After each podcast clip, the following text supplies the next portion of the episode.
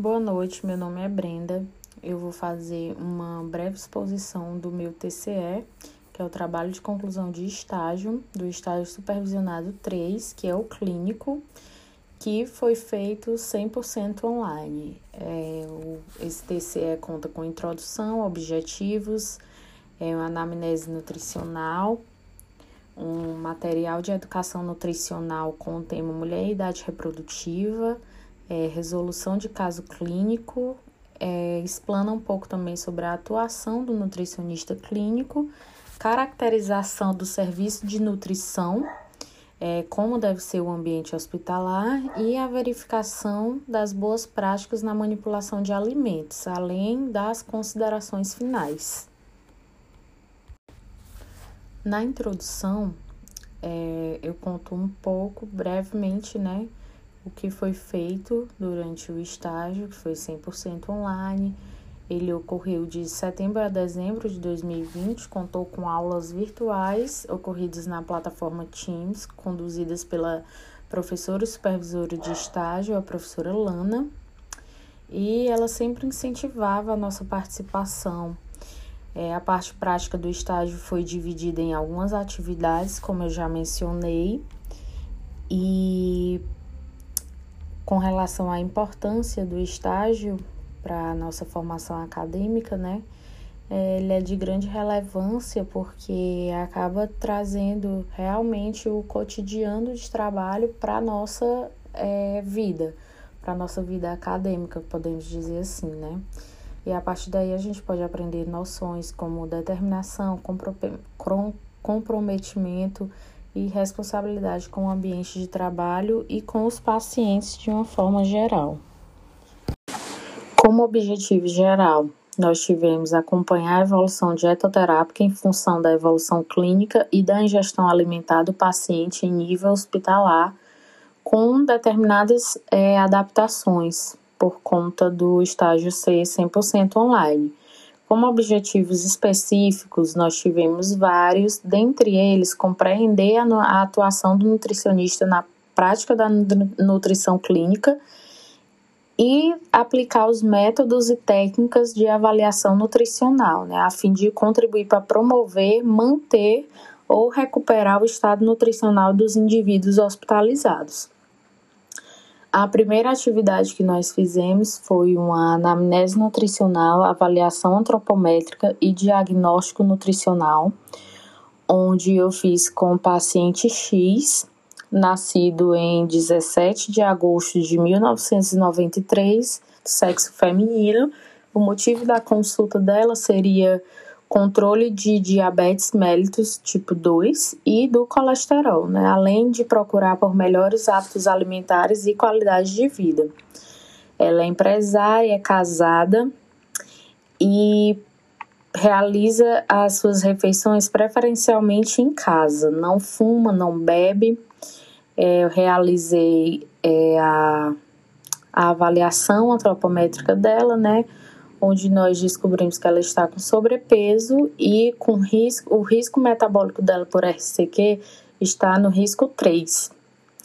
É, quanto aos dados clínicos dela, ela apresenta insônia, estresse, cansaço e ansiedade. É, feita a, toda a avaliação né, dela com relação à atividade física também, uso de medicamentos por conta da, da diabetes e tudo, a gente também analisou os exames bioquímicos e fizemos um diagnóstico nutricional. A paciente apresenta níveis alterados de glicemia, é, mediante a hemoglobina glicada também ela foi diagnosticada com a diabetes tipo 2 inclusive já tomando medicação, medicamento glifage, né, que é a metformina. É, ela se encontra com sobrepeso, como eu já falei, e risco muito alto para comorbidades.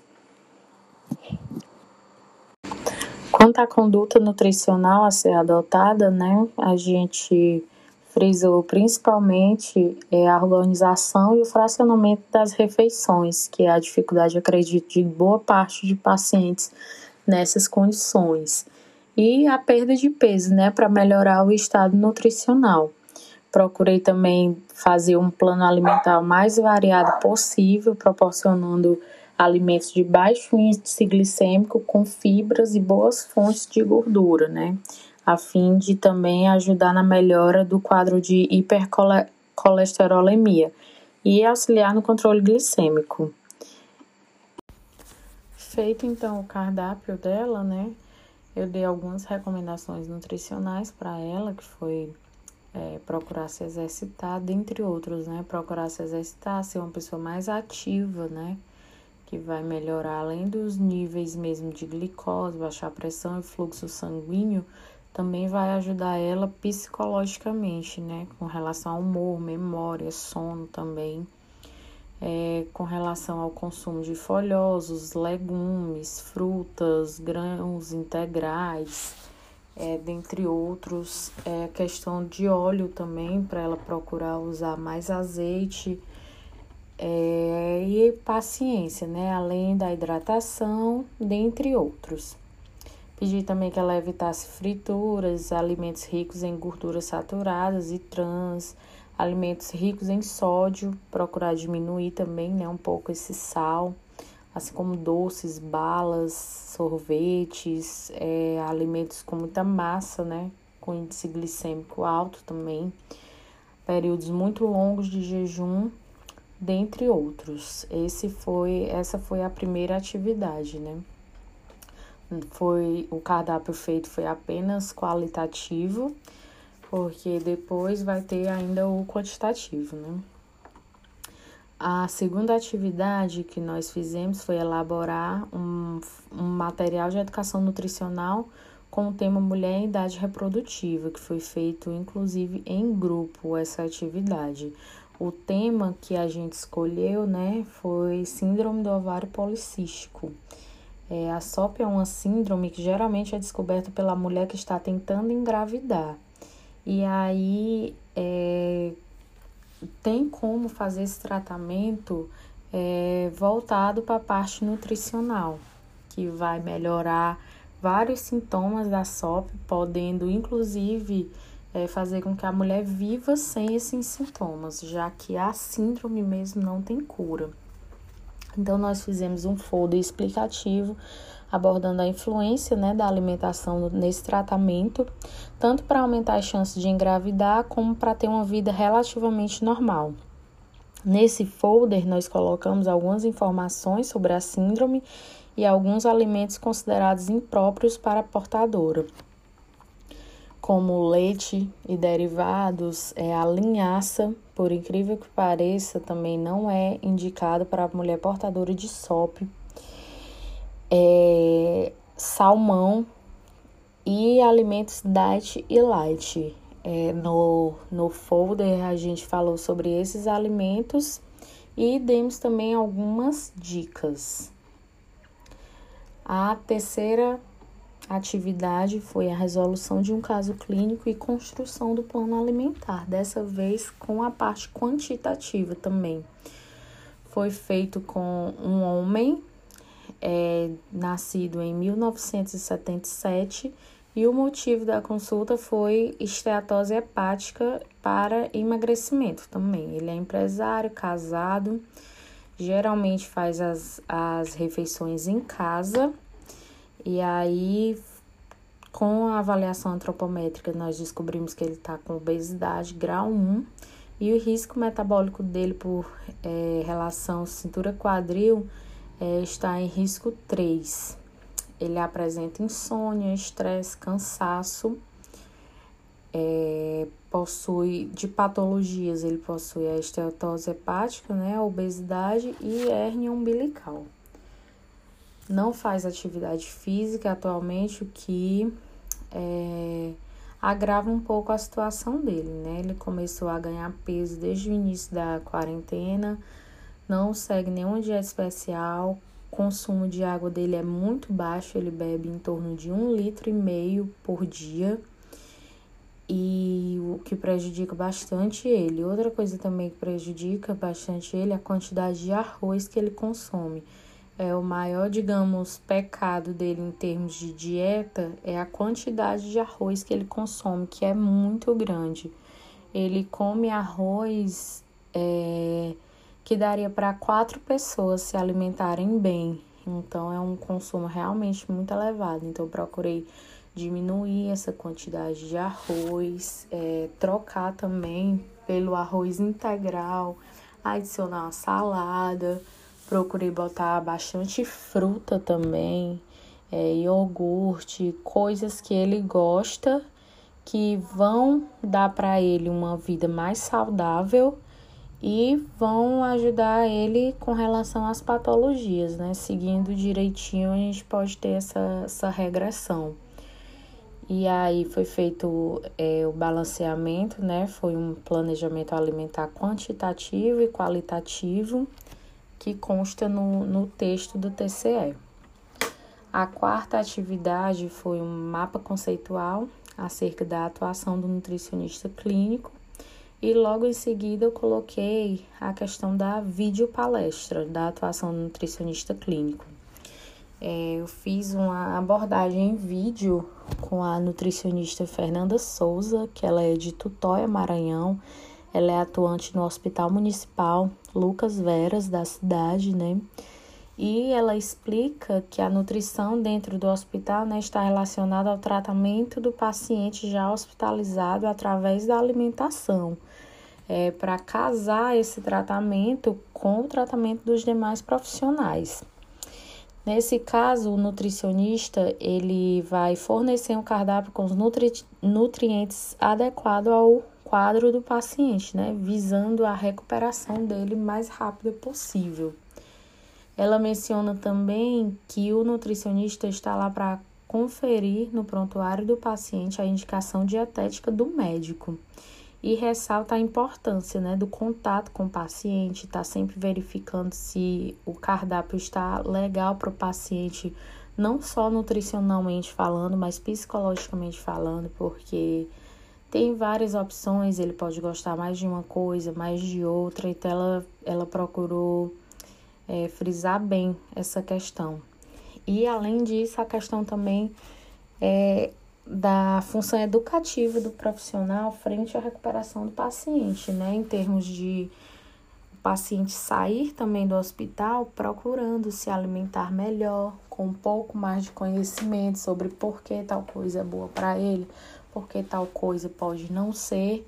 E aí isso vai acabar fazendo com que ele tenha uma reeducação alimentar que vai beneficiá-lo após a alta hospitalar. Em seguida, então, veio a caracterização do serviço de nutrição, né? que eu tive que caracterizar como devia ser o ambiente hospitalar. Falei um pouco sobre a atuação do nutricionista, sobre as refeições hospitalares, é, sistema de distribuição e sistema higiênico sanitário, né? É, o nutricionista dentro desses serviços, como eu falei, né, sobre o, a videopalestra, ele é o profissional responsável pelos cuidados e recuperação fornecidos através da alimentação, né? É, esses serviços de nutrição hospitalar, eles oferecem refeições seguras, nutricionalmente equilibradas, livres de contaminantes e além de favorecer fatores como variedade de cardápio, sabor, higiene, temperatura, para auxiliar na progressão do tratamento, né? Isso quem traz para a gente é Molinari. As refeições hospitalares, elas são elaboradas de acordo com as necessidades básicas dos pacientes como a gente frisou, né? É, e com relação ao tipo de dieta, é, elas seguem a prescrição do médico, no caso, né, de acordo com o estado clínico do paciente. E ela pode ser normal, branda, pastosa, semilíquida, líquida. Isso vai variar de acordo com, com o que o médico falar. E aí o nutricionista se adequa a isso e procura, é, vamos dizer, é, agradar ao paciente, né? É, quanto ao sistema de distribuição, vai variar de acordo com cada hospital. Pode ser centralizado, descentralizado ou misto. No sistema centralizado, né, a própria cozinha no hospital é quem prepara as refeições, é, porciona, faz a distribuição e entrega aos pacientes. No sistema descentralizado, ele é preparado na cozinha, acondicionado em carros térmicos e distribuído nos leitos para os pacientes e acompanhantes, né? Que eu acredito que seja o que mais acontece. É, já o sistema misto é distribuído entre os sistemas é, descentralizado e centralizado, né? Que uma parte das refeições são distribuídas na cozinha e as dietas especiais são levadas ao leito. Quanto ao sistema higiênico-sanitário, é, todo o processo das refeições, desde o pré-preparo até a distribuição, deve atender às recomendações específicas da Anvisa, né, que visando promover a qualidade na alimentação e a segurança alimentar. É, também fizemos, então, logo em seguida, é, a verificação das boas práticas na manipulação de alimentos. No caso remoto, nós tivemos que estudar né, na literatura como deveria ser. No caso, é, nas UANs hospitalares, a prática de boas práticas da manipulação dos alimentos é crucial, né? Porque o paciente já está ali debilitado. Se por acaso é, essas boas práticas não forem bem observadas, vamos dizer assim, isso pode muitas vezes ser até fatal para o paciente, né? Os alimentos ofertados precisam ser isentos de qualquer agente patogênico ou que possuam toxicidade. É, vale falar aqui também sobre a questão de é, alergias, por exemplo, né? Tem que ter muito cuidado com isso também, porque às vezes determinada coisa pode não ser tóxica para um paciente, mas pode ser tóxica para outros. E aí os alimentos manipulados precisam garantir uma qualidade microbiológica. A Anvisa, então, né, ela regulamenta por meio do Ministério de Saúde as técnicas favoráveis à manipulação de alimentos. Né? A RDC 216 de 2004 regulamenta as técnicas na prática de manipulação de alimentos eficazes no controle higiênico sanitário, né? garantindo as boas técnicas de manipulação em, nas UANs em geral. As boas práticas adicionadas a essa RDC abrangem atividades desde a manipulação até a entrega do alimento já preparado. É bom é, frisar isso também, que não é só a manipulação, quando se fala em boas práticas de manipulação de alimentos, não é ali só na hora do preparo, é, com relação a lavagem, esse, esse tipo de coisa, mas também a, a entrega do alimento já preparado. É, em meio à prática de manipulação, o cuidado desses manipuladores se torna um requisito primordial, né, para que a preparação seja livre de perigos que possam prejudicar a saúde dos pacientes que, por sua vez, já estão debilitados. Essas boas práticas envolvem também a questão da, da higiene desses manipuladores, né? Tem que é, ver isso também. E diante de tudo isso, é, as considerações finais, né?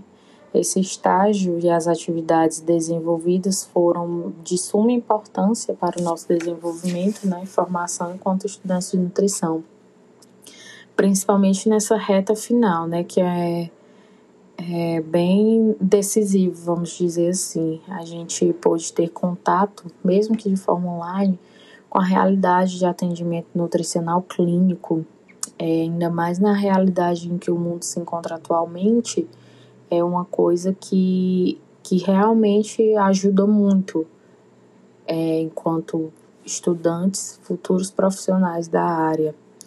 É, foi um, uma grande oportunidade de aprendizagem em diversos âmbitos da nossa vida acadêmica e também como futura profissional da nutrição. Obrigada.